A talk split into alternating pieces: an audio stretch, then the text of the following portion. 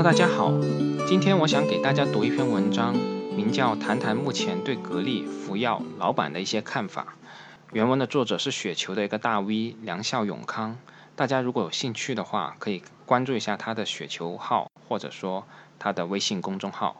我是非常欣赏原文作者对行业的一些观察的，而不只是把眼界局限于星星点点的数字波动之上。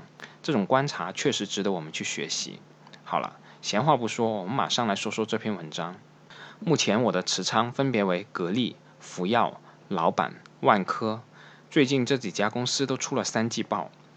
这篇文章并不是分析这些公司的季报，说实话，季报没什么好谈的，意义也不大。我也只是随便看了一眼。只是最近我偶尔会思考一下这些公司，慢慢就有了一些想法，和大家分享一下。万科就不谈了。前不久刚写了一篇万科的文章，现在也没啥新的想法。这里就谈谈格力、福耀和老板这三个公司，无论在业务管理和企业文化上都有很多的共同点，放在一起来分析，会发现有很多有意思的东西。首先，对于这三家公司来说，今年都是很平淡的年份，空调处于冷年，厨电市场依然低迷，没有太明确的反转信号，而汽车行业还在下滑。行业大环境都不是特别好，面对这样的经营环境，这三家公司的表现依然很稳健，但却有所不同。首先谈谈格力电器，格力和福耀可以说是制造业的两面旗帜，都有着深厚的内功、超强的行业地位、精耕细作的管理及其专注的务实精神。只是格力是偏消费品属性的制造业，而福耀是完完全全的制造业属性，产品也是工业品。并不面向普通的消费者，这两者有着很大的区别，直接决定了商业模式的不同。一谈起制造业，就会联想到重资产、高投入、苦力活。确实，制造业赚钱不容易，但对于偏消费属性的制造业来说，其实不完全如此。格力并非重资产，绝大部分都是流动资产，甚至将近一半是现金，也不是高投入。相反，投入产出还非常的高，现金流也非常的好。在格力的资产负债表和现金流量表上，你都能看到是完完全全的消费品企业该有的样子。只有在利润表上有一点制造业的影子。这并非说格力的利润质量不行，而是从利润表上可以看出，格力是靠精细化管理出来的高利润，毛利率只有百分之三十，在消费品企业中，这属于很低的毛利率了。因为制造业的高成本堆在这里，很难出高毛利。但是格力的净利率能做到百分之十五左右，这个净利率足以让制造业的绝大部分公司汗颜，达到消费品级别的水平。能做到这样的净利率，得益于格力高度专业化造就的空调老大行业地位，也得益于公司超高的经营水平。今年是空调的冷年，市场并不火爆，很平淡。很多同行都开始降价促销，而格力的产品依然价格稳固。能做到这样，首先因为格力的产品在行业中的竞争力，格力的产品一向比同行要贵一些，而且还不降价，这也是产品力的表现。再一个，也因为格力的企业文化，降价可能短期有利于销售的增长，但是长期对品牌是不利的。想要长期做一个高端品牌，除了产品质量要给力。在市场不振时，你也得有这样的底气来维持自己的品牌形象和地位。至于格力的混改，我倒不是特别关注。有些人觉得混改后公司就怎么牛逼了，怎么有想象空间了？我觉得没那么厉害。有些国企因为体制问题、管理不善、腐败严重，导致公司没有活力。这样的公司引入新的股东，改良管理层，搞好激励制度，公司会有质的提升。而格力无论是业务管理和文化本来就很优秀了，并没有因为体制问题而丧失活力。大股东变了，也不见得公司会有太大的变化，即使有，也是长期的事情。长期来说会影响公司的制度和文化甚至方向，但这个长期是好的影响还是坏的影响也不好说，要看看新股东以后怎么做了，慢慢看吧。目前任何人的任何猜测其实都没有任何意义的。要看公司和大股东以后的行动。我们再来说说福耀玻璃，和格力不同，福耀才是百分之百的制造业，重资产、重投入，投入产出比也不算太高，只能说还行。格力每年将近三百亿的利润，固定资产只有一百八十亿，而福耀每年三十至四十亿的利润，固定资产就有一百四十亿了。可想而知，福耀这个投入有多大。在美国建个厂，一开始就砸五十个亿进去，一年的利润还不够嘞。在国内建些小工厂，也动不动几个亿、十几个亿的砸，这种投入是真吓人的。记得曹德旺说，马云就干不来这个事，你钱再多也干不来。这不是曹公吹牛，这是事实。其实福耀的重资产也是公司的护城河，一般企业家不会进入这个行业的，马云进来也干不好。为什么呢？因为以现在的造价，你把福耀的工厂和生产线全部造起来，你至少要投一千亿。这是曹德旺自己说的。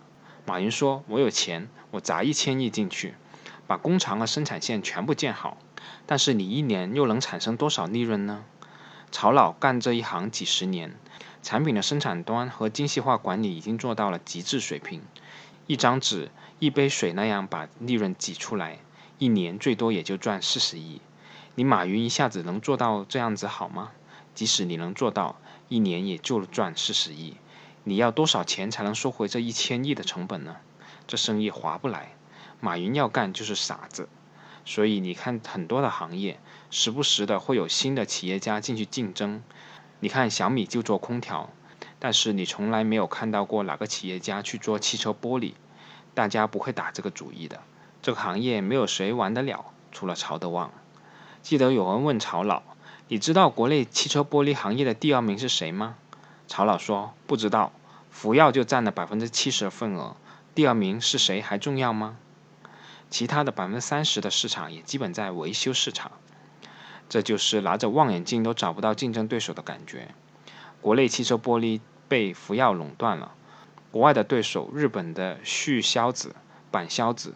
法国的圣戈班也处于生死线上挣扎，基本上赚不到钱，因为福耀的产品质量已经达到他们的水平，甚至超越了他们，而福耀的成本优势导致了产品价格比他们还便宜，在福耀这样强大的对手面前，他们节节败退。虽然我没有看到具体的数据，但我估计福耀赚了这个行业百分之六十至七十以上的利润，这种行业地位。全世界都找不到对手，也没有新的竞争者会进入这个行业。你想想，这是什么概念？福耀是一个神奇的存在，但是这并不是说明福耀就没有缺点了。福耀的先天缺点也很明显。首先就是重资产行业的高投入，这并不是什么好的商业模式。在一个汽车行业也不是一个高增长的行业，福耀即使能一直保持这个地位，也不会有太大的成长空间。今年国内汽车行业是下滑的，国外我没有研究过，但福耀百分之六十以上的业务依然在国内，今年的收入还能保持略微的增长，这已经很了不起了。但是福耀三季报的利润下降了百分之二十八，即使剔除非经常性因素的影响，利润依然下跌百分之二十左右。从报表可以看出，福耀的毛利率下跌了，这是利润下跌的主要原因。汽车玻璃是工业品。客户不是我们的普通消费者，而是汽车生产厂商这种大客户。在大客户面前，你的话语权是降低的。而今年汽车行业下滑，大客户的日子也很难过，也在压缩成本。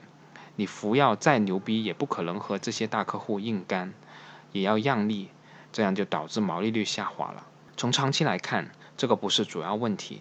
我认为福耀长期的主要问题在于管理层是否能够保持一贯的高水准。福耀这种完全的制造业，投入大、负债多、成本高、费用也不少，完全靠管理层把每一个细节都做到极致，不能出一点问题，才能挤出利润来。如果未来管理层松散了，即使福耀依然能维持老大的地位，依然能占据绝对多的市场份额，但是利润肯定会少得可怜。所以这种企业如果没有好的管理层，根本没有投资价值。我们最后来说说老板电器。老板电器的品牌地位、稳健的管理、优秀的财务，我之前已经说过 n 遍了，这里就不再多说了。最近我发现有些人看到老板的股价涨了，又开始觉得老板不错了，已经走出底部了，业绩开始重新进入增长等等这些言论了。我投资老板电器是看好这公司的竞争能力、管理水平及企业文化。至于短期的业绩，其实我并没有那么乐观。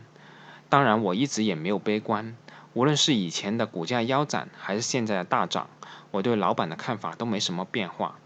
来看看老板的渠道端，老板的销售渠道主要有三块：线下零售、线上销售、工程销售。按老板内部最近的说法。线下占比大概百分之四十，线上占比百分之三十，工厂渠道占比百分之十八。工厂渠道去年占比很少，今年已经接近百分之二十了。老板的目标是未来这三个渠道维持三足鼎立的局势，各占三分之一的样子。从这三个渠道你可以看到很多很有意思的东西。老板的线下渠道一直做得非常扎实，这是老板以前业绩的驱动力。当然，业绩驱动力也要靠产品和品牌。这里我们只谈渠道。后来电商发展迅猛，老板的电商渠道从零到现在的百分之三十的占比，又驱动老板的业绩增长了很长时间。现在又开始轮到工程渠道发力了。我预计未来三年，老板主要业绩驱动在于工程渠道。工程渠道有好处也有坏处。首先谈谈坏处。工程渠道的现金流肯定不如零售和线上，因为工程都是万科、恒大、碧桂园这样大客户，大客户都会拖账，工程渠道的毛利率也很低，目前大概是百分之四十的水平，不如公司整体的毛利率。而且工程渠道让企业从 to C 变成 to B，这不利于和消费者建立联系。工程这个中间商让公司和消费者隔离了，但是也有好处。首先，工程渠道的竞争少，公司的市场占有率达高达百分之四十。工程这个市场基本上都是老板、方太、西门子的天下，因为房地产商不会为了省这点钱和一个中低端品牌合作，会去影响房子的档次和销售。虽然工程渠道没有和消费者直接接触，但是厨电不像水管那样埋在地下看不见，这是提升房子档次的东西。看房子的客户实实在在。看到的东西，在这里品牌的力量比零售和线上还重要。你看伟星的水管非常好，但是很贵。如果我自己装修，我可能会买，但是这东西就埋在地下，客户根本看不到。房地产商不会选那么贵的，只会选择质量可以的、价钱还实惠的水管。甚至不良的地产商会选择质量很差的东西。精装修的普及对伟星是个不利的影响。伟星高端品牌的优势在于零售，在于普通消费者，在地产商这里，高端品牌没那么重要。随着精装修的比例越来越高，百强地产商的市场占有率也越来越高，而这些地产商更多会和高端厨电合作，老板未来在这一块会有很大的增长潜力。在零售端，消费者有很多选择中低端产品，竞争比工程渠道要激烈。工程渠道虽然毛利率低，但是费用率也低。比如一台烟机市场价三千，可能你给地产商的价格是一千五。但是你要知道，零售渠道有一个经销商在中间，你给经销商的价格可能也就两千。而且工程渠道是直接给大客户供货，减少了营销渠道和管理费用。其实最后的净利润并不会比零售渠道低。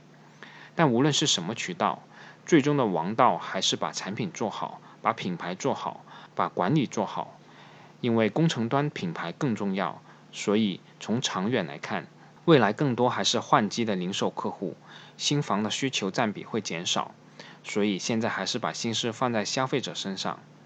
无论商业如何变化，社会如何进步，贴近消费者永远是公司长盛不衰的王道。再说一个故事，我曾经听到一个朋友说，老板的缺点是利润率太高了。我当场就笑了。第一次听说利润率高也是缺点，但是我当然明白他要表达什么，就是利润率高会引来竞争者，未来利润就会一定下跌等等这一类的想法。这样想的人其实非常的多，利润率高很危险，未来很可能下跌，有点高处不胜寒的意思。其实这些人对商业的理解是有点靠感觉，他们并不理解高利润是怎么形成的。你要理解高利润是怎么形成的，这个形成的因素未来能否保持。关于这个话题，我可能五千字都写不完，这里就不详细谈了。但是提醒大家去观察一个现象，在这两年厨电行业寒冬，公司的业绩高度承压的时期里，老板高价格的产品有没有降价？利润率有没有下跌？如果没有，这是为什么？很多公司当行业出现这种情况，早就打价格战了。老板在这样艰难的市场行情里，为什么产品的价格依然坚挺，利润率依然居高不下？这是为什么呢？想通了这个问题，可能你就理解商业的本质的能力会有很大的提升了，比你天天盯着老板的股价强一万倍。好了，就先说这么多。二零一九年十一月一号，梁孝永康写于广州。